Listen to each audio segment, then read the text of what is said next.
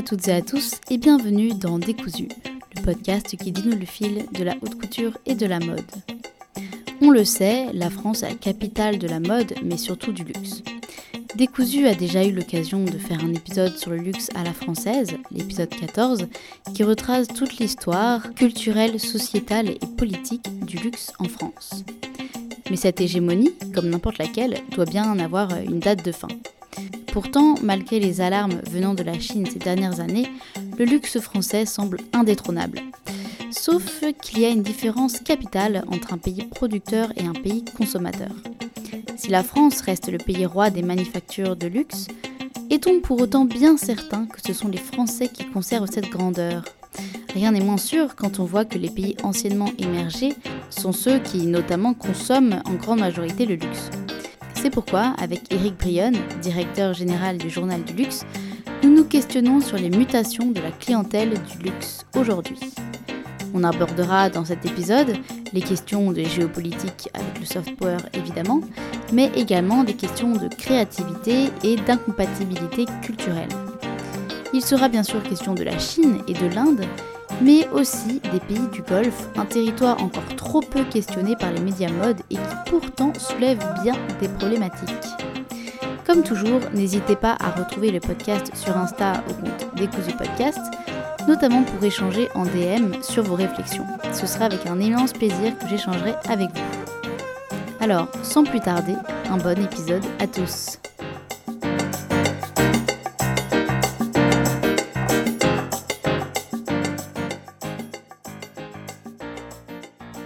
Alors pour Décousio, aujourd'hui, j'ai le plaisir euh, de recevoir euh, le directeur général du Journal du Luxe.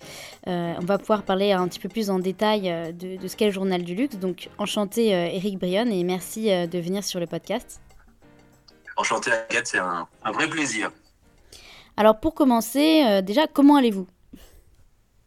Ça va super bien, je suis dans mes montagnes, donc à partir de là, je suis prêt à une conversation complètement décousue. Bah, c'est parfait alors, c'est exactement ce qu'il faut. Donc moi, ce que j'aime bien, c'est de demander euh, aux invités de parler un petit peu de leur parcours, donc, euh, donc euh, d'où ils viennent, mais également ce qu'ils font et en quoi consiste leur métier. Donc présentez-vous un petit peu pour ceux qui ne vous connaîtraient pas. Ben, ça va être une présentation un peu décousue. Moi, j'ai l'habitude de me, de me pitcher comme un multivers humain. En fait, j'ai trois jobs. Euh, je suis euh, DG du Journal du Luxe, euh, cofondateur d'une école, business school luxe, mode et beauté qui s'appelle Paris School of Luxury, qui a bientôt six ans et, et plus de 200 étudiants depuis notre démarrage. Et je suis planeur stratégique dans ma société de, de planning stratégique luxe qui s'appelle Dark Planning. Donc on voit que il y a trois, ces trois mouvements sont en fait parfaitement comme une grande complication, sont très complémentaires les uns avec les autres. Donc, je suis un malade de travail. J'adore travailler. Je travaille du lundi au dimanche. Euh, j'aime ça. Euh, j'ai une, vieille passion euh, pour le luxe particulière qui date de loin. Je suis fils de couturière, donc mmh. dès la enfance, j'ai vécu dans les bâtis, dans les grandes clientes bourgeoises euh, et ainsi de suite. Mais pourtant, le, luxe, en fait, m'a rattrapé à, mi-parcours. Moi, je suis à la base planeur stratégique. Donc, c'est un métier très particulier du monde de la communication qui est un peu chasseur de tendance, euh, constructeur de, de, plateformes de marque, euh, de purpose. Mais j'ai commencé, j'ai fait pratiquement 20 ans chez Publicis. C'est très, très long. Ah et, mais j'ai eu un parcours qui a été marqué par le digital puisque le, quand j'ai commencé chez Publicis, ça, fait un très ancien combattant du digital, euh, hmm. j'étais le grouillou qui a fait stagiaire, qui avait fait la première présentation Yahoo en France au, euh, euh, aux Champs-Élysées au, au, 7e étage, au 133. puis après, après des parcours chez Publicis Conseil, l'achat d'espace digital, j'ai co-créé une agence qui s'appelait Publicis e-brand, qui était dédié aux marques électroniques, où j'ai participé à la création, par exemple, d'Ofemina.com, de Via Michelin, euh, des choses assez passionnantes. Et puis, euh, vous savez, les marques électroniques, c'était des marques Internet, première génération. Au bout de deux ans, il n'y a plus de marché. Et euh, heureux hasard, on a fusionné avec Publicis et nous. Publicis et nous, c'était Publicis et nous Hermès. Donc euh, euh, l'agence euh, de luxe du groupe Publicis qui s'est construit, qui a toujours le client Hermès. Et en intégrant cette agence, bah, j'ai pu créer, il n'y avait pas de planning stratégique et euh, on a fait un parcours assez exceptionnel avec des... Euh, moi, je, mon métier, je suis né dans le grand magasin, je suis un passionné de grand magasin euh, et c'est le printemps qui m'a fait naître en tant que planeur stratégique, il y a eu SKP Beijing, il y a eu des, des, marques aussi fascinantes que le Club Med, enfin bref, plein plein de choses. Et puis, plus le chemin euh, se faisait, j'ai découvert les blogs. J'ai créé un blog qui s'appelait le Dark Planner, euh, le premier blog d'un planeur stratégique anonyme pour donner l'envie euh, aux jeunes de, de, de, connaître ce métier fabuleux qu'est le planeur stratégique. Et puis, j'enseignais. J'ai participé activement à la création d'une première école qui s'appelait euh, Moda Domani dans le groupe oui, Ionis. Oui, où j'ai eu la chance d'avoir euh, Léna Situation comme étudiante pendant deux ans.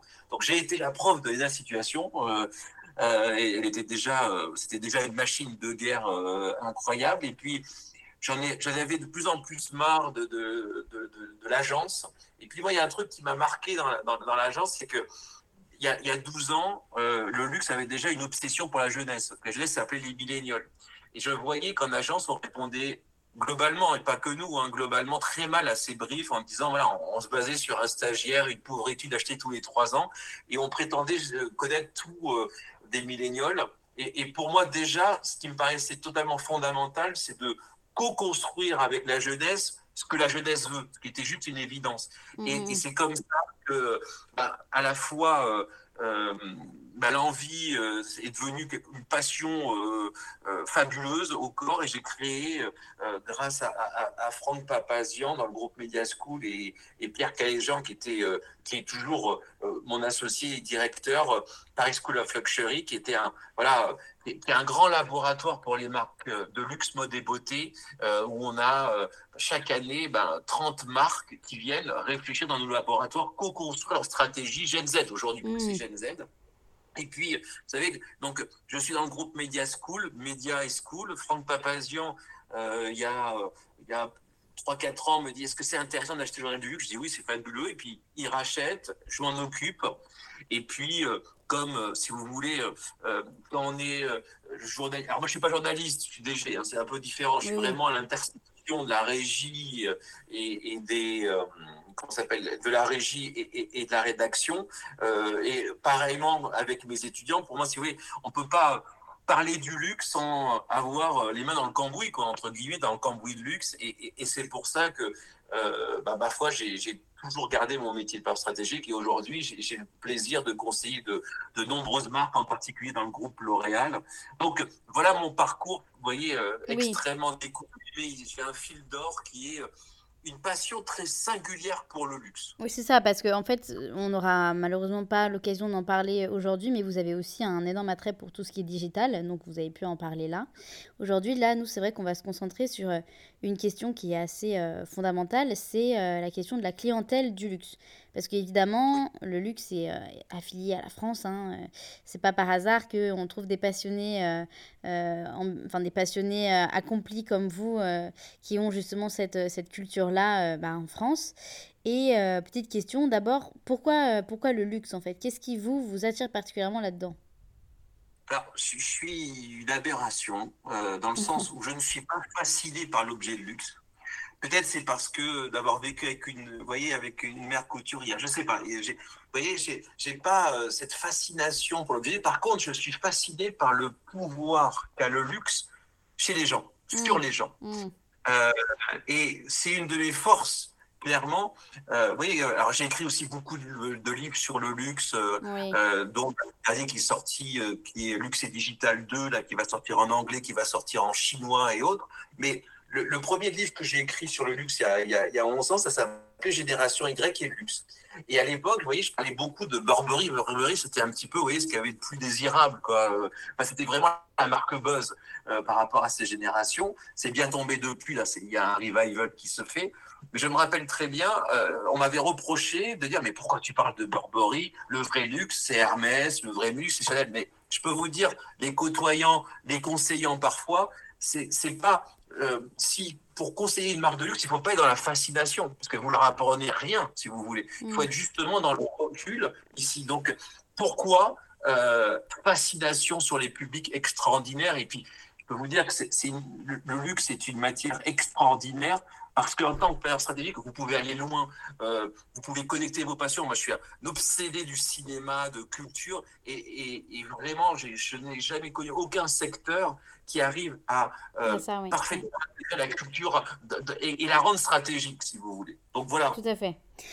Et donc aujourd'hui, la question que j'aimerais bien euh, aborder plus avant, donc c'est celle des nouveaux clients du luxe, comme j'ai pu le dire. Et d'abord, j'ai euh, une question d'ordre assez général sur euh, la santé du monde du luxe, qui est quand même étonnamment très bonne. Bon, là, en 2023, ça devrait quand même changer un petit peu. Et encore. Oui, voilà, et encore. C'est-à-dire qu'on a quand même vécu des très grosses crises. Euh, le Covid, etc. Bon, et après le Covid, il y a eu cette espèce de. de, enfin, l'adaptation du monde du qui a été euh, vraiment très rapide pour, euh, pour une fois par rapport au digital. Et, mais se dire finalement, pourquoi est-ce que le luxe est en autant bonne santé quand, quand c'est la crise finalement? C'est historique. moi, j'ai écrit un livre qui s'appelle Luxe et résilience, justement. Et vous savez, ce livre, je l'ai écrit en mars 2020. Donc, c'est au moment où les boutiques fermaient, vous voyez ici. Et on a eu raison. On a eu tellement. Je, dis nous parce que je, quand j'écris un livre, il y a toujours un collectif. Vous voyez, hein, je, m'inscris dans une image collective et absolument pas individualiste pour avoir une pensée la plus complète. Mais euh, vous voyez, luxe, luxe et résilience, euh, les secrets pour comprendre cette résilience qu'a le luxe, a euh, reçu le prix euh, Turgot. Et le prix Turgot, c'est le prix euh, littéraire remis par le ministère de l'économie et des finances. Et c'est la première fois qu'un livre sur le luxe était récompensé. Non pas que ce soit le meilleur bouquin sur le luxe, mais simplement, vous voyez, on a touché juste sur ce pouvoir de résilience. Le pourquoi de la résilience du luxe, il, nous, faut trois heures, si vous oui, Oui, oui, oui mais ce qui est certain, c'est que c'est intrinsèquement lié au luxe. À chaque fois, vous voyez un peu l'histoire de l'humanité, je dis pas l'humanité avec un grand H, quand il y a des gros soucis, enfin pas des soucis, quand il y a des crises, des crises graves, ben, le luxe, c'est l'hirondelle du retour à la vie, quelque part. Mm. Et euh, euh, on, peut citer, euh, vous voyez, moi j'ai cet exemple de cette, cette série de, de mode incroyable de Vogue, du Vogue UK en plein post-Brexit, où euh, après les bombardements qui ont, à moitié détruit Londres, on a cette série avec ces femmes sublimes d'élégance au milieu des décombres. Et c'est absolument pas euh, un message, si vous voulez, euh, provoquant. C'est simplement un appel à la vie. et, vous voyez, ce qui m'a marqué. La, Chine a vécu un, Covid comme on n'a pas connu nous-mêmes, hein, avec le mm. Covid zéro, extrêmement puissant. Et ce, ce moment symbolique où euh, vous avez euh, euh, les, voilà, les, les, les, Shanghaïens, en tout cas, qui ne pouvaient pas sortir hein, pour, pour aller chercher des provisions. Et donc, du coup, ils mettaient des sacs sur leur porte où on leur mettait des provisions. Et ces sacs, c'était un sac Vuitton, c'était un sac Hermès. Donc, mm. Le, luxe est à la fois, je, si vous voulez, de, euh, de près de sa mort de, de, chez, de chez Chanel, je trouve, a parfaitement défini la chose. Pour lui, il différencie l'objet de luxe du luxe. L'objet de luxe, c'est quelque chose d'élitiste, de rare, de cher, et ainsi de suite. Par contre, l'envie de luxe, c'est la part élitaire de chacun.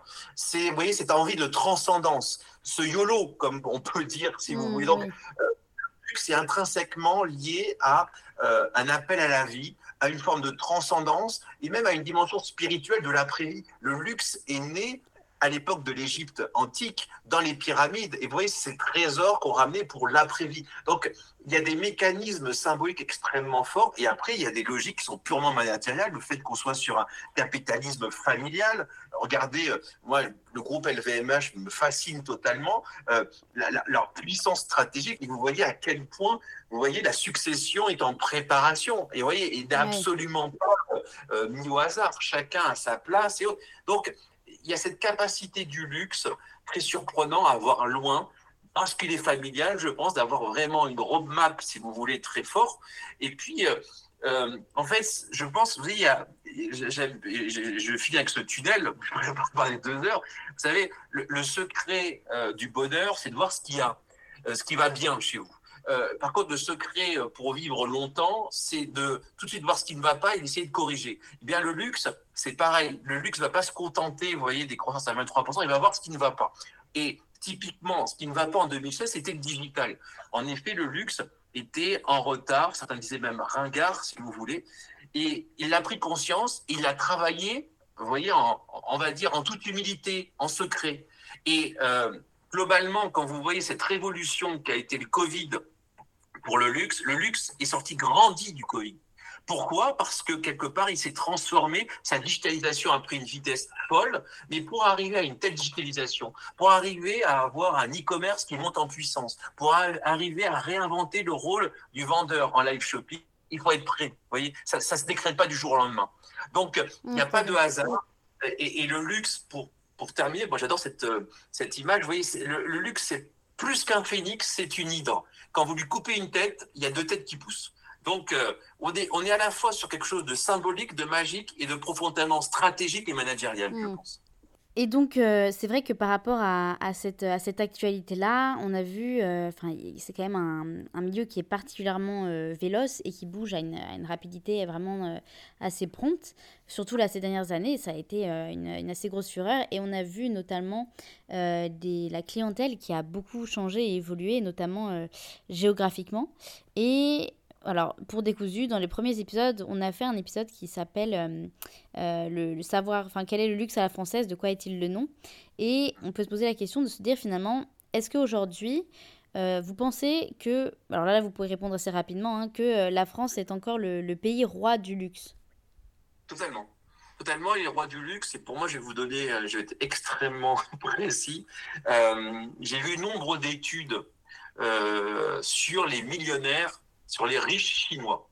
Hmm. Et, euh, et, là, en fait, euh, il y a un point commun, quelles que soient les études, c'est euh, on a envie d'une chose, c'est d'aller à Paris, de hmm. revenir à Paris, de revenir consommer du luxe. Et, et ça, c'est ce symbole fort. Parce que clairement, en 2023, on voit ces chiffres aujourd'hui arriver, on voit un début de baisse de croissance aux États-Unis, un peu en Europe, et la Chine qui repart de plus belle.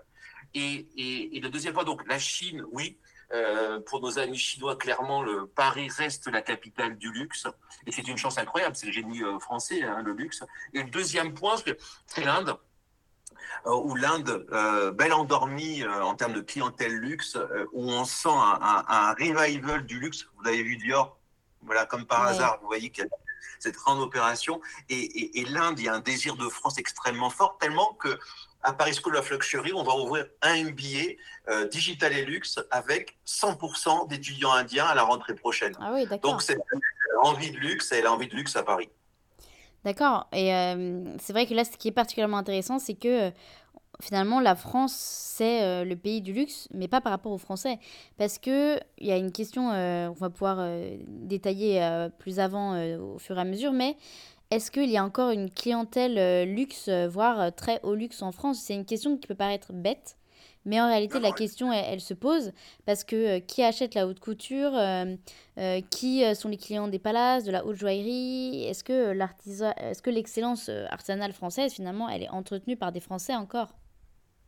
Alors, moi, je pense que vous avez entièrement raison. En fait, on ne peut pas être fort si euh, vos bases sont faibles. Vous voyez, les, femmes, les bases, c'est son pays d'origine.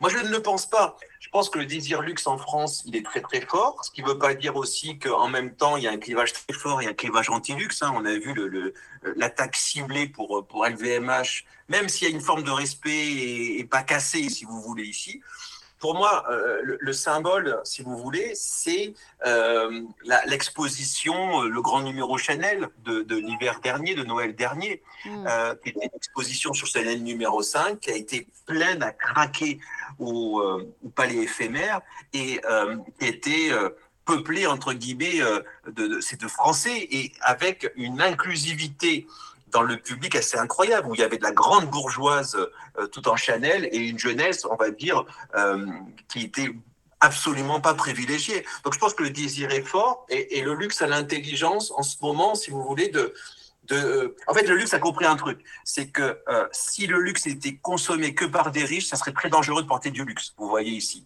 Donc, c'est extrêmement important de repenser, et le luxe le fait, se repenser son access.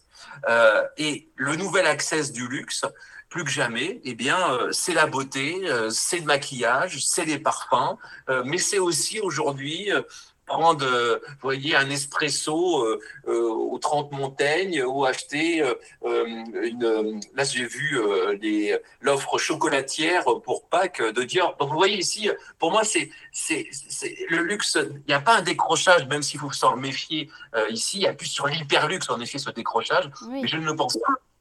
Oui, parce que quid en fait de, de euh, enfin on parle beaucoup de notamment la haute couture, de la haute joaillerie, toutes ces, tout ça, tous ces savoir-faire là, euh, même de la grande horlogerie. Et en fait, euh, y a-t-il encore des clients français pour ce genre de, de produits de très haut luxe? Oui, il y en a. il, soyons clairs, euh, il y a encore des riches en France hein, et ils le consomment. Mais simplement, si vous voulez, aujourd'hui, euh, en fait, ce qui s'est passé, euh, et c'est, en fait, ça, c'est un enseignement de la crise Covid. La crise avant Covid, le luxe reposait. Je parle du luxe, on va dire France, ah, en France. Vous voyez ici, hein, mm. ici, reposait essentiellement sur la clientèle chinoise, asiatique. Covid est arrivé, et le luxe euh, français a fait d'énormes efforts pour se reconnecter à la clientèle nationale, la clientèle locale. Donc euh, aujourd'hui, euh, bah, le, luxe tire aussi ses fruits de cette reconnexion. Donc clairement, quand vous voyez ces campagnes d'affichage sur une offre Access Luxe, c'est pas simplement pour des touristes, c'est aussi pour pour pour pour entre guillemets voilà pour, pour, pour des pour des amis français. Oui, parce que euh, c'est vrai que pour, euh, pour Décousu, j'ai l'occasion de, parce que voilà, le podcast est centré sur la mode et la haute couture, euh, la haute couture est vraiment le cœur, j'ai l'occasion de, m'entretenir avec euh, des couturiers, des directeurs artistiques, et finalement, euh, bah, vraiment dans les maisons de haute couture, celles qui sont juridiquement protégées, labellisées, etc., finalement, leur clientèle, bah, elle est tous française, à part Chanel, mais sinon, c'est c'est souvent des pays du Golfe, notamment, avec ces traditions, des grands mariages, etc., d'où euh, d'où ma question suivante, c'est est-ce que euh, est-ce que finalement cette notion de savoir vivre à la française, dont, dont, dont on rêve tous, etc., qui fait en termes de marketing les, les comment dire le, le, les grands les, la grande gloire en fait du luxe français est-ce qu'il existe encore ce savoir ce savoir vivre là et est-ce qu'il a su séduire à l'étranger et surtout s'implanter bien à l'étranger? Euh, est-ce qu'il existe? Oui, je pense que, euh, en fait, si vous voulez, c'est que le, c'est le luxe aujourd'hui qui incarne le génie français et le lifestyle français. Sauf que, en effet, ce lifestyle euh, ici, il est de plus en plus fantasmé par rapport à une réalité, si vous voulez. Mm. donc, en effet, mais reste une clientèle. En fait, le luxe, si vous voulez, garde une clientèle fidèle bourgeoise après, en effet, c'est, on va toucher à la haute jo, euh, sur la haute joaillerie, sur la haute couture. Bah, forcément, euh, en effet, aujourd'hui, si vous voulez, je pense que le luxe pense sur cette base française, mais à une réflexion de plateforme. Aujourd'hui, une des forces du luxe, le luxe va où l'argent est. Euh, et, et, vraiment, c'est avec une agilité incroyable. Vous voyez, euh, vous avez vu le défilé euh, en Inde, vous voyez ce qui arrive chez Vuitton, où on arrive à un défilé qui va être extraordinaire à Séoul, avec la scénographie réalisée par, par, un grand metteur en scène coréen. Donc aujourd'hui, euh, le luxe va où euh, l'argent est euh, et il trouve des pipelines de croissance en permanente, si vous voulez. Donc là, la Corée, grand, grand vainqueur en 2023, mais il y a quand même une base de clients français qui reste là, pour moi, si vous voulez, et, qui est clairement là. Mais, pour, mais le luxe ne suffit pas de cette base, elle s'élargit pas via la haute couture, mais par contre, la haute couture devient un spectacle populaire, si vous voulez. Bah oui. N'est pas consommé, mais il est consommé autrement.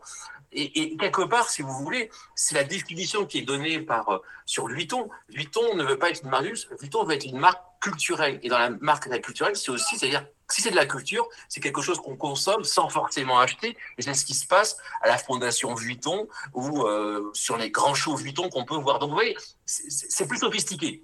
Oui. Parce qu'il y a aussi une, une question, c'est, euh, vous parlez beaucoup de l'Inde notamment, mais euh, il y a un pays, enfin, il y a des pays quand même dont on parle assez peu, même si vous dites que le luxe va là où l'argent est, c'est qu'on parle finalement assez peu des pays euh, du Golfe ou les pays du Moyen-Orient, puisque, euh, enfin, c'est étonnant, puisqu'il y a des immenses fortunes qui sont là-bas, les, les, fortunes d'aujourd'hui et de demain s'y trouvent. Et il y a un événement dont, auquel je pense particulièrement, c'est le Joy Awards, dont, dont on a incroyablement peu entendu parler en Occident, alors que l'intégralité des invités dont euh, Georgina Rodriguez, la compagne de Cristiano Ronaldo, euh, bah, sont suivis par, pour les, les, plus petits, des dizaines de milliers de personnes et par des millions pour la plupart des invités qui étaient là, et pourtant absolument inconnus. Et, et voilà, et tous ces gens, il faut bien pourtant bah, les habiller, les parer. Et les maisons de luxe, elles semblent être, enfin les maisons de luxe françaises en tout cas, elles semblent être absentes de ce terrain-là. comment, comment vous expliquez ça Et est-ce que ce serait un signe que l'Occident est peut-être euh, trop fermé sur, euh, sur, euh, sur lui-même, c'est-à-dire qu'il choisit un peu les pays vers lesquels il s'ouvre, est-ce qu'il peut y avoir ça aussi? Moi, je pense pas. Alors, vous voyez, aujourd'hui, il y a quand même une tendance sur l'explosion des, des collections capsules Ramadan autour du Ramadan. Et, et, je pense en particulier, peut-être c'est plus les marques italiennes, là vous avez raison, qui sont peut-être plus à l'écoute. vous voyez, je, je, vois une collection capsule faite par Dolce Gabbana. Euh, qui, a fait, euh, qui a fait grand bruit. Je pense que, enfin, je même persuadé que cette, en fait, cette clientèle, elle est extrêmement écoutée et surtout cette clientèle, la clientèle Moyen-Orient, si vous voulez, euh, mhm. clairement, elle a été bah, la première à revenir à Paris d'un point de vue touristique et, et dès l'année dernière. Et heureusement que cette clientèle était là, si vous voulez. Non, non, moi je pense qu'il y a une écoute, peut-être qu'on en parle assez peu, ça c'est évident, euh, peut-être que les marques italiennes, et je vais vous citer l'exemple de Dolce Gabbana, ça va marquer hein, ici, hein, ici, donc il y a comme un choc culturel qui est là. Euh, mais je pense qu'elle est écoutée. Par contre, je pense que c'est plutôt, voyez, les médias français qui en parlent peu. Hum, hum, hum. Oui, parce que finalement, est-ce que euh, l'intransigeance française, qui est bien connue pour euh, les grands discours euh, moralisateurs, alors je dis pas ça en termes critiques, mais il y a quand même, c'est vrai qu'en France, cette notion de bah, voilà, héritage des Lumières, etc., de la, de la pensée révolutionnaire, où on a cette vision d'avoir des valeurs très qu'on veut, qu'on imagine universelles. Et est-ce que finalement, c'est pas un frein au développement du luxe dans des pays aux valeurs opposées? Je pense par exemple bah, aux questions écologiques actuellement, ou encore les questions euh, par rapport à l'homosexualité ou quand euh, je pense par exemple à Beyoncé qui a fait son, son concert à Dubaï qui a été énormément critiqué, je me dis est-ce que finalement les marques françaises elles vont pas sur ce terrain-là aussi par peur de ça? Moi je pense que les marques françaises sont enfin en tout cas, les marques françaises ont épousé euh, les batailles de la bataille, la grande bataille de l'inclusivité au pluriel, si vous voulez. Mm. Par contre, ce qui est évident, c'est ce que je mettais dans, dans mon poste quotidien euh, sur LinkedIn, regardez le numéro extraordinaire du Vogue UK dédié à l'handicap. Euh, on a mis du coup, Vogue UK a, mis en, beauté vraiment euh, six personnes, euh, six personnalités remarquables handicapées en couverture, si vous voulez. Euh, et au-delà de la couverture, c'est le contenu, le fait qu'ils soient en braille. Euh, et, c'était vraiment une point de vue globale sur la notion d'handicap. C'est-à-dire que c'est à la fois vêtements adaptés, mais aussi employabilité ensemble. Ça, c'est un numéro extraordinaire. Mm. J'aurais bien aimé que le France, vous voyez, soit à l'avant-garde de ça. Oui, mais ça. Mais c'est clair qu'aujourd'hui, par rapport au logiciel inclusif, entre guillemets, euh, bah, c'est un mindset qui est beaucoup plus anglo-saxon que français, si vous voulez. Mm. Mais là où le luxe français est extrêmement fort, c'est que, euh, en fait, le luxe français, euh, certes, les grands patrons du luxe français sont français, mais les gens en maison ne sont, sont, ne sont plus français.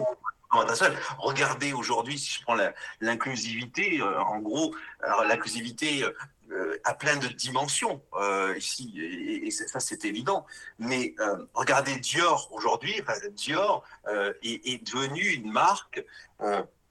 Est-ce qu'elle l'était il y a 15 ans J'ai plus de doutes, mais qui était, qui est entre guillemets pratiquement une marque radicalement féministe. Pourquoi? Parce que vous avez une Maria Grazia qui l'incarne pleinement et euh, qui euh, intègre cette dimension, ce logiciel à la fois culturel, stylistique, euh, féministe de son premier défilé et c'est présent à chaque fois. Vous voyez, c'est pas simplement une martingale, c'est quelque chose de très fort. Donc la force de ce luxe français et comment il épouse l'inclusivité, euh, bah, c'est tout simplement euh, d'avoir une vision monde et regarder. Je pense que et là, on, a, toutes les dimensions, toutes les phases de l'inclusivité. Regardez ce message extrêmement fort fait par Vuitton, qui est quand même la marque de luxe la plus puissante, quand elle a donné, entre guillemets, les clés de Vogue Homme à Virgil Abloh, puis Pharrell Williams. Donc, moi, je pense que, si vous voulez, aujourd'hui, le luxe, le luxe français n'a pas de leçon, entre guillemets, à recevoir de,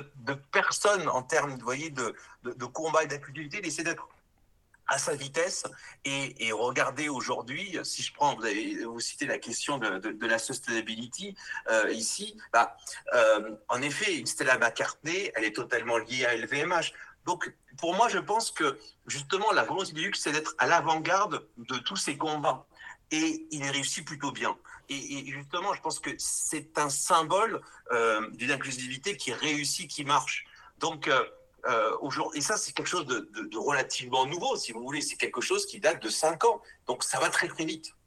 Oui, mais ma question, enfin tout, ça, c'est très intéressant et c'est très vrai aussi, évidemment, mais la question, c'était plus sur le, justement, toute cette question, toutes ces problématiques-là, toutes ces problématiques-là d'inclusivité, etc., d'écologie, est-ce que c'est pas un problème aussi par rapport euh, aux richesses et aux pays? En fait, voilà, je vous dis ça parce que les maisons de haute couture avec qui je parle, leur clientèle en majorité, ce sont euh, soit des princesses orientales, soit des grands, des grands mariages, par exemple libanais ou des choses comme ça. Et là, euh, bah, cette vision écologique, cette vision sociale, enfin sociale ou en tout cas engagée, inclusivité, la clientèle, elle l'a pas du tout. Et donc, du coup, c'est la notion de se dire, bah, finalement, est-ce qu'il n'y a pas un risque que les grands couturiers passent à côté de cette clientèle-là? Parce que par exemple, quand je parlais du Joy Award, les, les, gens, les gens ne sont pas habillés en maison. C'est que des petits créateurs euh, des pays du Moyen-Orient, alors que ce sont des, des gens qui, sont à, qui ont des, des dizaines de, de, de milliers de personnes, voire des millions de personnes qui les suivent. Et je me dis, comment on fait pour trouver, enfin pour aller, pour, euh, pour, pour, faire marier la volonté d'être justement dans euh, l'écologie et dans les, les valeurs de l'inclusivité avec le fait que bah, pour vivre et pour euh, continuer à prospérer, le luxe doit aller vers les grandes fortunes. Bah, si vous voulez, le, pour moi, je pense que ce n'est pas un problème. Pourquoi? Parce que le, le, logiciel, je vais être un peu philosophique, si vous voulez. Non, pas de souci. Il y, a une, y a une notion qu'on parle assez peu, c'est euh, la notion de métamodernité. C'est quoi la métamodernité? C'est le fameux en même temps macronien, si vous voulez. oui, non, mais c'est, voyez, donc c'est le en même temps, c'est finalement d'avoir une forme de contradiction, vous voyez, d'être en même temps ici.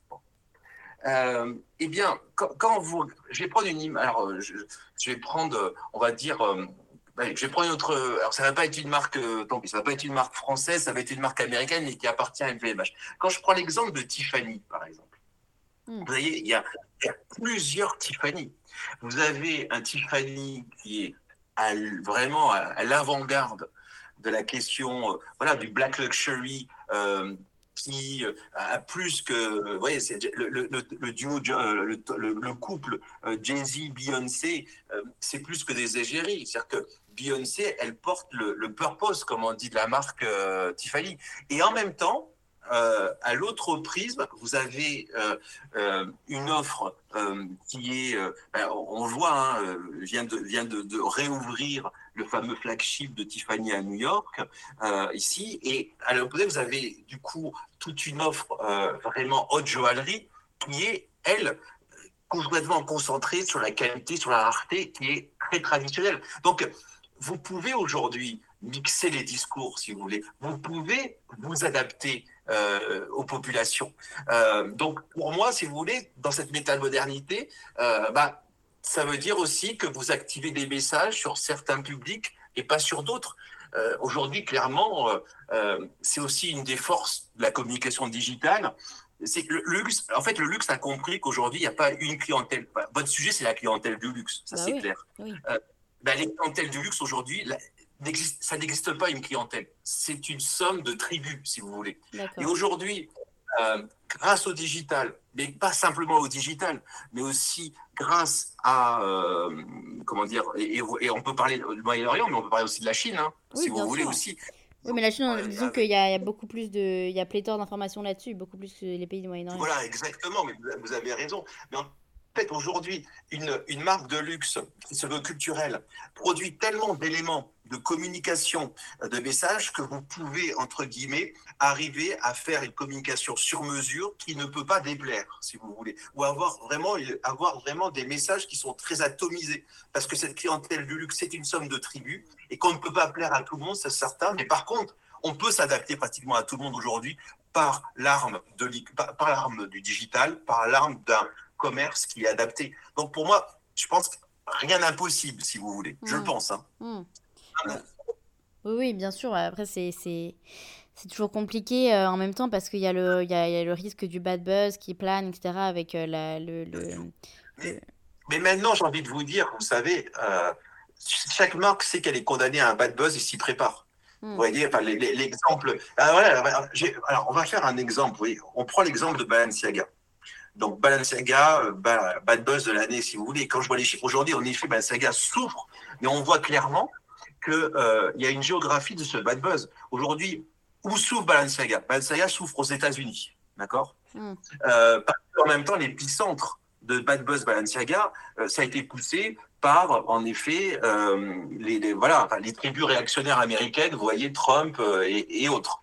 Et, aux États-Unis, Balenciaga est malade. Par contre, en Europe, Balenciaga est quasiment guéri, si vous voulez. Et en Chine, Balenciaga va plutôt bien. Donc, vous voyez, ça, ça, montre vous voyez, ça, montre qu'aujourd'hui, quand je vous disais, vous voyez, le, en fait, le luxe est devenu une plateforme et va, en fait, il y a cette agilité. Aujourd'hui, on est, c'est votre cœur de sujet sur en fait, il n'y a pas une clientèle, il y a des clientèles avec, en effet, des recherches qui sont très différentes les unes des autres, voire même des clientèles qui sont quasiment. Donc, aujourd'hui, à vous de faire ce travail de haute couture, vraiment, tant en termes de communication, de messages et autres, tout en gardant une forme de cohérence. Vous savez, moi, il y a un CEO qui m'inspire énormément, euh, qui est euh, Monsieur Beccari, qui était l'ancien CEO de Dior, qui est maintenant le CEO de Vuitton. Il disait, moi, dans le management, j'intègre du chaos. Il faut du chaos. Bah, vous voyez, euh, tout, ce chaos est indispensable et c'est ce chaos aussi qui permet d'avoir cette agilité d'adaptation des publics, des mmh. clientèles en tout cas. Mmh. Oui, ça, ça c'est vraiment très intéressant pour le coup. Euh, parce que euh, il y a aussi euh, la problématique, là, au-delà de la communication, il y a une autre problématique qui est la, la, la, problématique purement créative, j'ai envie de dire. C'est-à-dire que, au-delà de la demande, comme je parlais des maisons de couture avec, avec les clientèles qui, donc, du coup, est très ciblée à l'étranger, il y a aussi la différence de code esthétique. par exemple, bah, je pense euh, à des, enfin, la couture euh, française, elle est quand même construite sur euh, l'idée bah, justement d'une construction, de vraiment un travail autour du tissu, parfois même dans les purs, etc. Enfin, tout ce qu'on connaît très bien, le travail sur le corps à l'occidental, parfois aussi on va jouer sur la transparence dans le côté sexy, etc. Et il y a beaucoup de, de, créateurs qui voient la, problématique de dire, bah, il y a beaucoup de femmes qui demandent à être quand même relativement couverte. Il y a aussi, euh, bah, parfois on demande une robe euh, vraiment style euh, princesse pour les, pour les mariages, pour les événements comme ça. Et je me dis, mais finalement, au-delà du côté à qui on communique, c'est quel produit on crée. Et est-ce que finalement aujourd'hui, il y a, est-ce que le goût français, il parvient encore à s'imposer ou est-ce qu'il y a un risque que euh, euh, les, les, nouvelles richesses et les, nouveaux clients du luxe imposent eux-mêmes leur goût, en fait, qui viennent un peu altérer cette vision française Ou est-ce qu'au contraire, euh, le, le, le, soft power français continue à s'imposer aux différentes tribus, comme vous disiez? C'est une très belle question. Alors après, je pense qu'il y a des styles français. Et, et vous voyez, aujourd'hui, quel est le rapport enfin, euh, C'est intéressant. Et puis, en, plus, en fait, en plus, cette notion française, elle est symbolique parce qu'on voit aujourd'hui, euh, les principaux directeurs artistiques ne sont pas français dans les maisons françaises. je vais prendre deux exemples. Dior, vous voyez, qu'est-ce qu'il y a plus français dans le style que la maison Dior, que la maison Saint-Laurent vous voyez aujourd'hui? Donc on voit, c'est un Italien, un Anglais et, et, et, et, un Belge.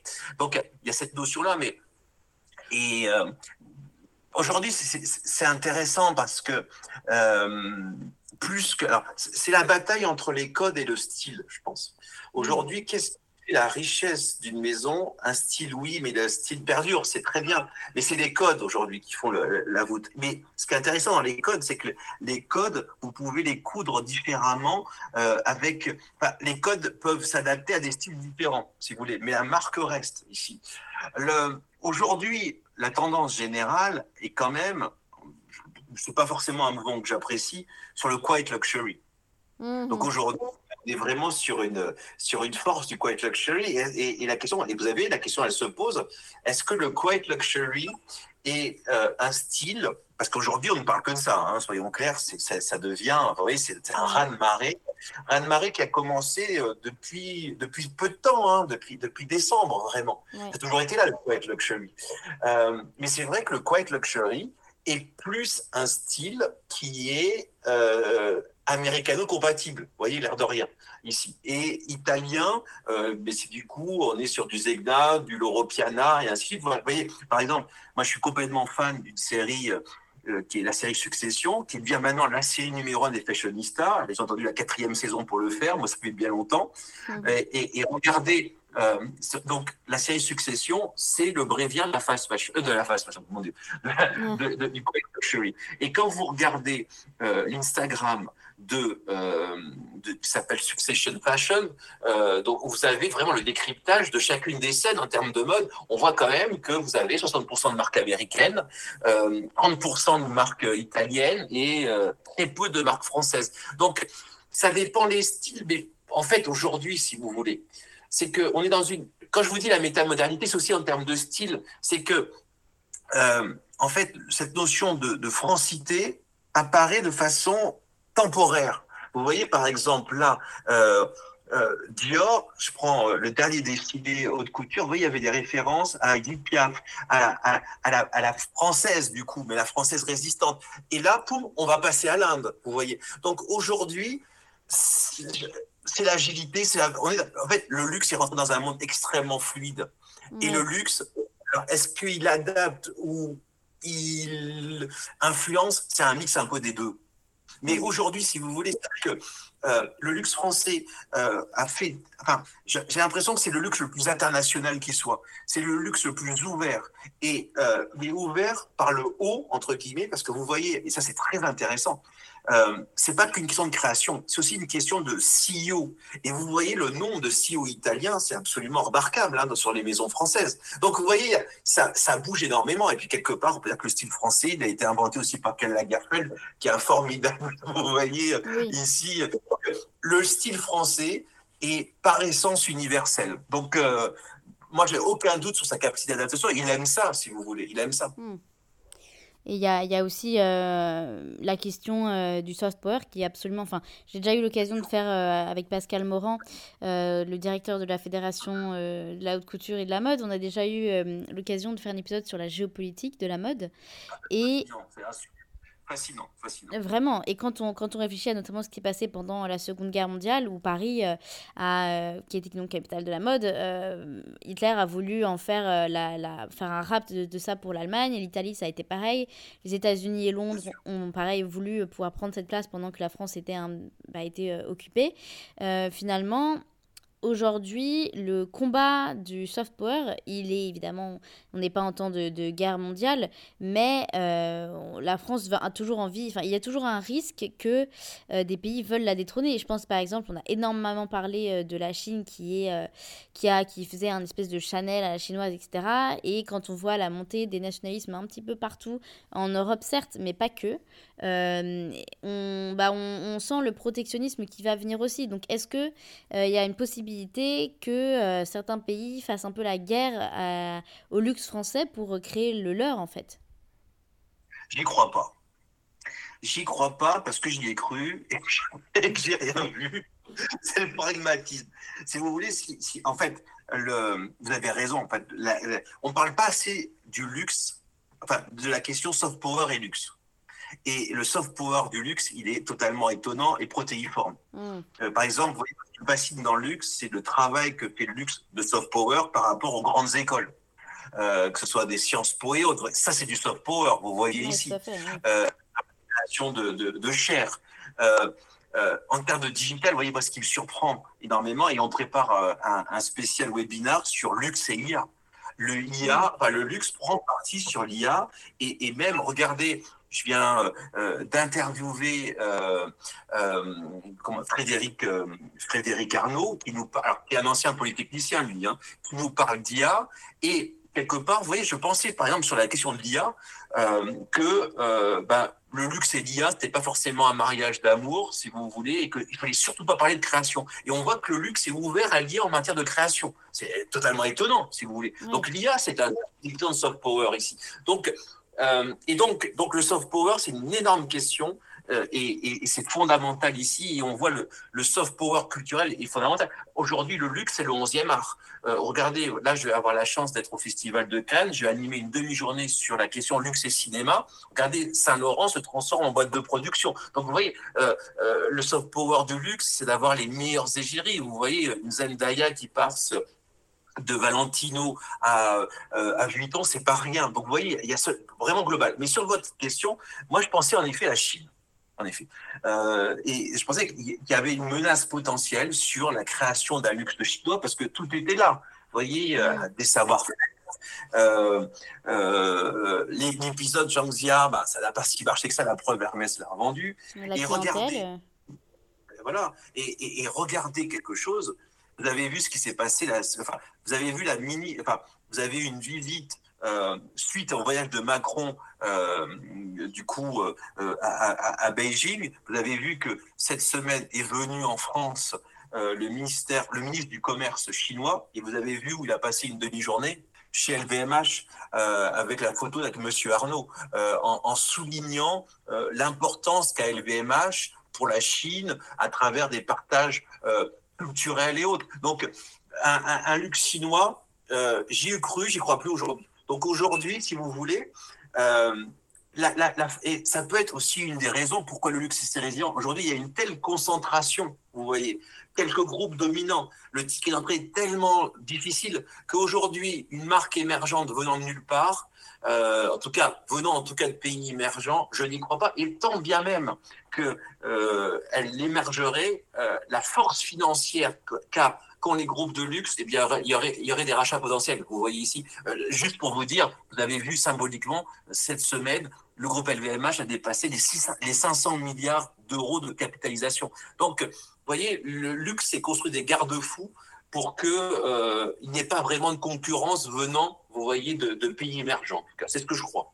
Hmm. En tout cas, il a un œil extrêmement vigilant. Et en tout cas, si acteur il doit y avoir, en effet, il y aura une tentative de rachat euh, ici. Alors après, euh, il peut avoir un protectionnisme aujourd'hui, mais voyez, c'est ce rapport ambivalent qu'a la Chine par rapport au protectionnisme. Et quelque part, moi, j'ai pensé hein, que, le luxe avait une épée de Damoclès qui s'appelle la Chine. Mais aujourd'hui, les relations entre la Chine et le monde du luxe et le luxe français sont excellentes. Rappelons-nous que, euh, vous voyez, en, en 2020, euh, à Yuan, la première exposition, c'était une exposition Vuitton la sortie, entre guillemets, du Covid.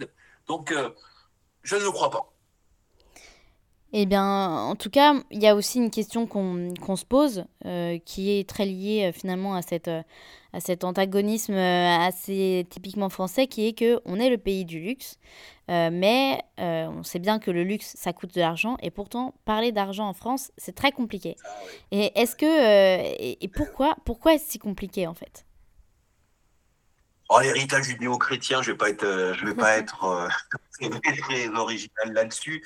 Euh, après, je me demande sur, les, sur la génération Z si le rapport à l'argent n'est pas plus décomplexé, si vous voulez. J'en sais rien. Honnêtement, je, je vois ce que, pourquoi, pourquoi vous pensez ça, mais bah, vous parliez par exemple de l'ENA Situation. Euh, L'ENA Situation, aujourd'hui, par rapport à beaucoup de, de, jeunes en difficulté, notamment depuis le Covid, elle reçoit énormément de messages de haine euh, parce qu'elle euh, a de l'argent. Donc, euh, juste pour ça. Donc, c'est. Oui, oui, vous avez en fait, c'est ça. Vous avez raison. En fait, le problème, c'est on revient à une clientèle aujourd'hui. La génération Z en elle-même n'existe pas. par contre, la génération Z est une somme de tribus, mais la majorité des tribus Z, et je le vois, vous voyez comment je le vois ça? Je le vois parce que j'interviens beaucoup, par exemple, sur, chez les DRH, je vois mes étudiants qui ne sont pas forcément, vous voyez, tous des nantis bourgeois, puisque, euh, par exemple, en master, on a 100% d'alternance, qui permet une mixité sociale. Ce que je vois, en tout cas, c'est que le rapport à l'argent euh, au travail est beaucoup plus décomplexé chez les aides. Ça veut dire quoi? Ça veut dire qu'on parle d'argent, on négocie, on se bat sur son salaire. Vous voyez, on ose parler fric, entre guillemets. Hmm. Mais ce qui n'empêche aujourd'hui que quand je prends le paysage euh, Gen Z, ben, vous avez des tribus, des communautés qui sont clairement anticapitalistes, qui ont une capacité à provoquer une forme de terrorisme intellectuel qui fait que bah, ça va tout de suite au niveau de la menace, vous voyez, et la pression. Donc, c'est ça qui est très difficile aujourd'hui. Ces communautés ont une capacité à faire un bruit, à vraiment créer un impact, du fait que, du coup, on a l'impression que, vous voyez, cette génération, elle est anticapitaliste, elle est anti-fric. Euh, et vous voyez, par exemple, là, il vient, alors, si je me permets, je, sors du scope français. On va aller chez nos voisins anglais. On a une visage, on a une, on a une image d'épinal, la génération Z, c'est la génération la plus écolo militante. Aujourd'hui, j'ai lu une grosse étude euh, anglaise qui montre que justement, c'est plutôt les milléniaux qui sont beaucoup plus euh, écologiques dans leur comportement d'achat, si vous voulez, de façon consumériste. Donc aujourd'hui, c'est ça qui est extrêmement difficile. En effet, aujourd'hui, il y a de, bah oui, il y a des nombreuses communautés euh, Gen Z qui sont anticapitalistes, qui ne supportent pas le succès, qui ne supportent pas le système, qui ne supportent pas ce qui l'incarne. Et c'est vrai que bah, les gens qui réussissent incarnent le capitalisme, donc du coup, c'est l'ennemi à abattre avec une violence incroyable. Hmm. Ils ne regardent pas les efforts de l'ENA situation, parce que l'ENA, euh, elle est, vous voyez, elle s'est fait toute seule elle se bat, elle travaille comme pas possible, du mais ça, cette notion d'effort, ils ne l'entendent pas. mais... Ce qui compte, voilà. Mais ça, hélas, je pense que c'est une grosse idée. Et c'est pour ça que aussi, vous voyez, euh, quelque part, j'ai envie de dire, il y a des comparaisons aussi avec euh, tous les mouvements euh, anti, anti, anti Arnaud et autres. Donc, clairement, il y a aujourd'hui des mouvances extrêmement fortes, extrêmement présentes, qui savent utiliser les réseaux sociaux, qui développent un discours de haine par rapport au luxe. Et c'est pour ça qu'aujourd'hui, ça me paraît extrêmement important. Si le luxe est consommé que par des riches, le luxe a une épée de Damoclès. Le luxe va mourir. Mm. Et je pense que vraiment, les, décideurs du luxe comprennent que, ce que je vous dis, c'est du marketing, mais c'est plus que du marketing. Avoir une offre access est fondamental aujourd'hui. Vous voyez? Il faut que le luxe s'il est consommé par les riches, un jour ou l'autre, porter du luxe, ça sera dangereux dans la rue. je ne parle pas de vol, hein, ça sera dangereux si vous voulez. Ce que je remarque, ce qui me rassure, entre guillemets, dans l'insurrection sur Vuitton, c'est qu'ils n'ont pas cassé. Mais en même temps, euh, les, bureaux, Vuitton, dans les bureaux LVMH, pardon. Ils n'ont pas cassé, mais ce n'était pas une boutique, vous voyez. Donc, mais, c'est clair qu'il y a une épée de Damoclès qui est, aujourd'hui, pour des luxe, ça peut être dangereux. Clairement. Je ne parle pas de vol, hein. c'est vraiment symbolique ici, de lutte des classes. Oui, ça, c'est particulièrement intéressant. Et, euh, et, justement, là, on va rentrer. Hein. en fait, c'est une des raisons du Mais du coup, on veut paraître plus. Euh, voilà, en fait, ça va être. Tout le monde est planqué, chacun chez soi, quoi. Vous voyez ici, entre guillemets. Voilà, c'est pour ça que c'est fascinant le luxe. On parle de politique, de sociologie, de combat. Et, et voilà bien sûr, bien sûr, tout ça, c'est jamais qu'une question. Euh, enfin, ça, ça me fait rire parce que souvent, il y a beaucoup de gens qui, quand on dit luxe, euh, sont tout de suite dans, mon Dieu, c'est un sujet d'une vacuité absolue, alors que pour moi, c'est quand même le creuset d'un nombre de, de, problématiques sociales, politico-économiques, euh, écologiques qui est absolument fondamental. Donc, voilà.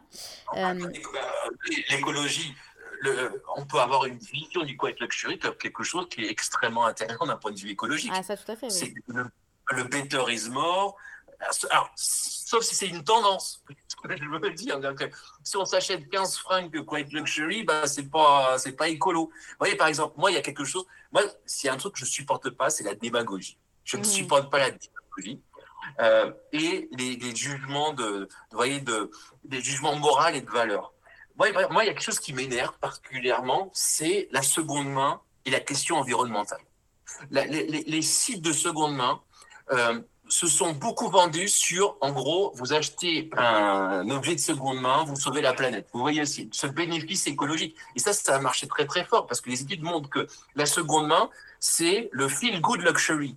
Pourquoi c'est le feel good? Parce qu'on fait des bonnes affaires, parce que on a des euh, comment dire, on a, euh, on a des bonnes affaires, on, a, on achète moins cher. C'est aussi ça, aussi l'accession du luxe, aussi un accès. Vous voyez, je mhm. passe par la seconde main pour acheter moins cher. Ça, c'est une réalité euh, ici. Mais c'est aussi parce que, ben voilà, l'objet de luxe, c'est ce qui se répare, c'est la durabilité. Donc finalement, je fais prolonger la vie d'un objet. Oui, c'est très louable ça, et c'est très écologiquement intéressant. Le problème, c'est que la génération Z a un comportement par rapport à la seconde main qui est la même que par rapport à la fast fashion.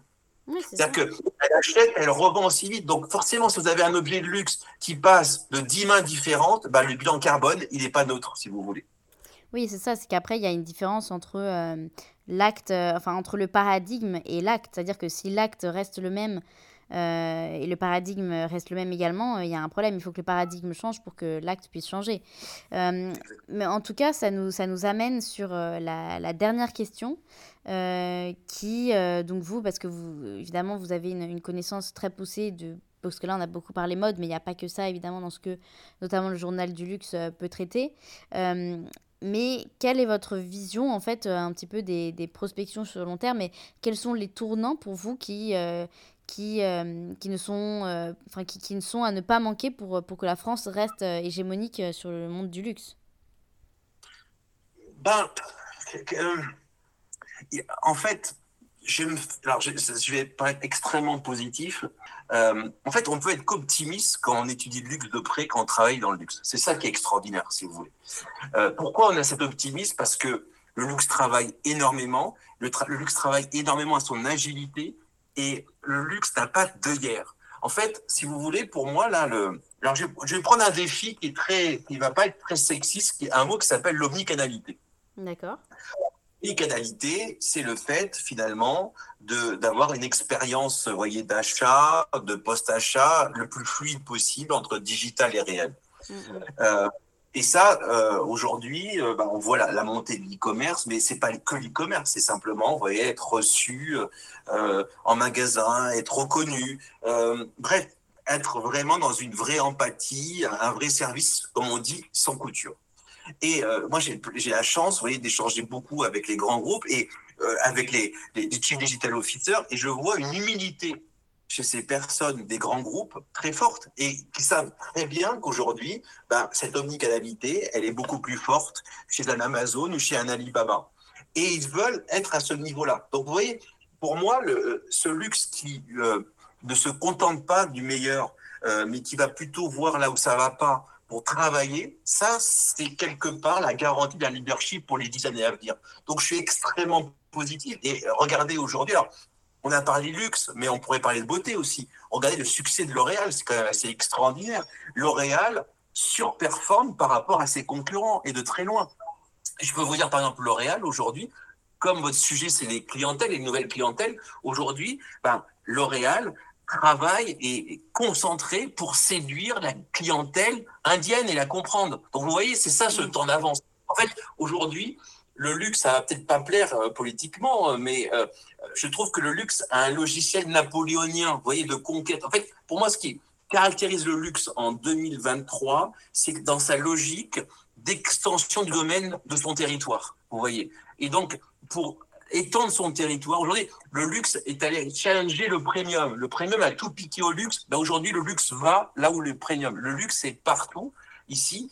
Et vous voyez, cette dimension-là, il faut pas qu'il se perde, bien sûr, en chemin.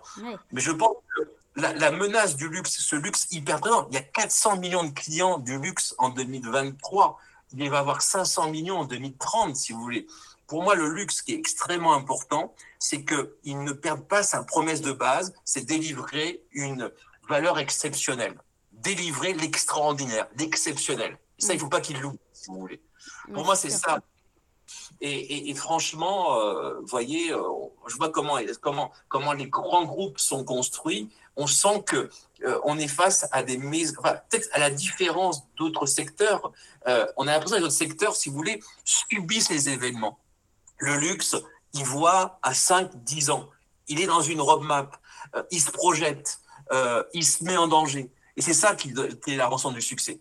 Et il se rajeunit aussi dans le management. Regardez, aujourd'hui, c'est rare de voir des patrons. Alors, vous allez me dire, c'est souvent des fils d'eux, mais on est face à des grands patrons qui ont moins de 40 ans, si vous voulez. Donc, ça, apporte une jeunesse ici. Et, pour moi, le dernier, vous voyez, euh, moi, ce qui me surprend, c'est à quel point le luxe pourrait être réfractaire par rapport à l'IA. En fait, pas du tout. Il s'y intéresse et il y investit. Mmh. Oui. Mais bon, ça, ça pose aussi des questions par rapport au quête luxury, etc. Les questions de euh, est-ce que le luxe est, est fermé, quoi, mais euh, pour ceux qui n'y sont pas nés. Mais évidemment, comme ça, on renvoie à ce que vous avez dit tout à l'heure sur euh, si le luxe n'est porté que par les riches, ça deviendra un danger. Donc tout ça.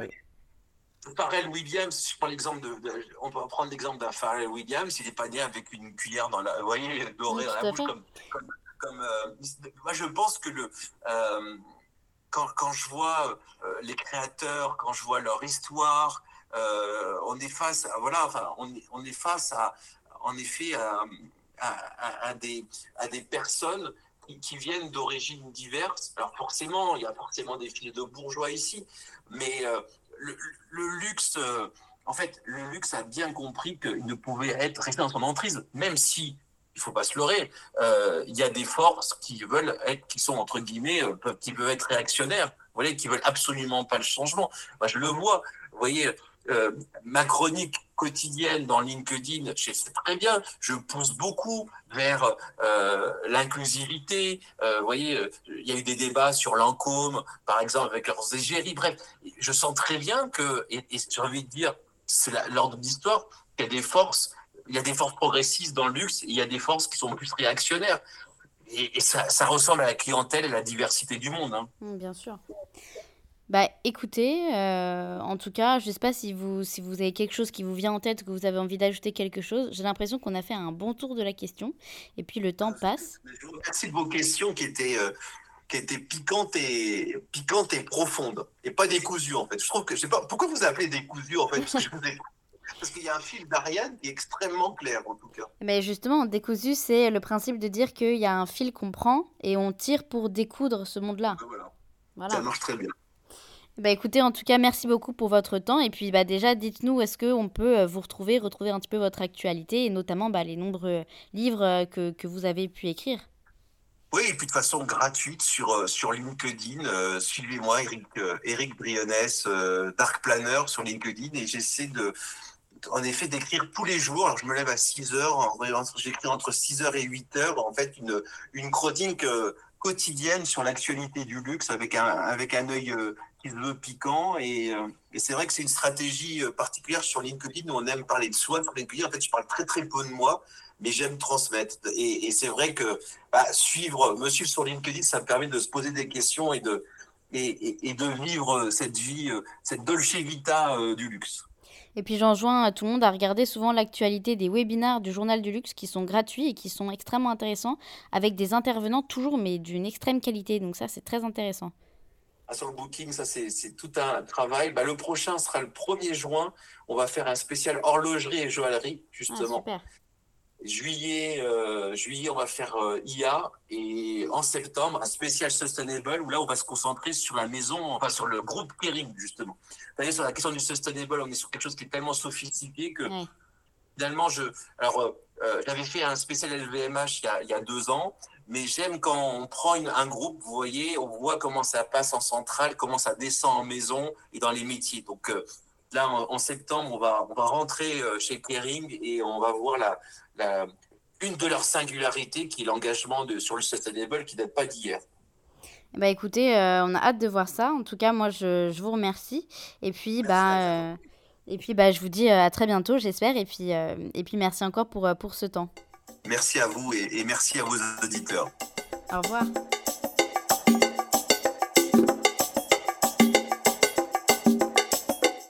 Merci à toutes et à tous d'avoir écouté ce nouvel épisode de Décousu, le podcast qui dénoue le fil de la haute couture et de la mode. Et encore une fois, un immense merci à Eric Brion qui a pris le temps de répondre avec générosité à ces questions. Et je vous enjoins évidemment à lire les articles publiés par le Journal du Luxe, un journal 100% gratuit en ligne et qui couvre l'actualité du monde de la mode en partie, mais surtout du luxe d'une manière vraiment complète. Il y a très souvent des webinars totalement euh, gratuits et accessibles avec des invités vraiment de marque très intéressants. Et vous pouvez, comme l'a dit Eric, le retrouver sur son compte LinkedIn où vous pouvez suivre son actualité, notamment les ouvrages qu'il va publier, et également le JT du luxe qu'il organise de manière sporadique.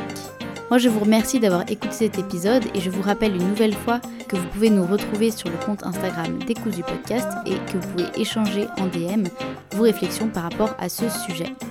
Je me ferai un plaisir d'échanger avec vous. En attendant, je vous enjoins à écouter les autres épisodes de Décousu et à les partager car cette aide est vraiment précieuse.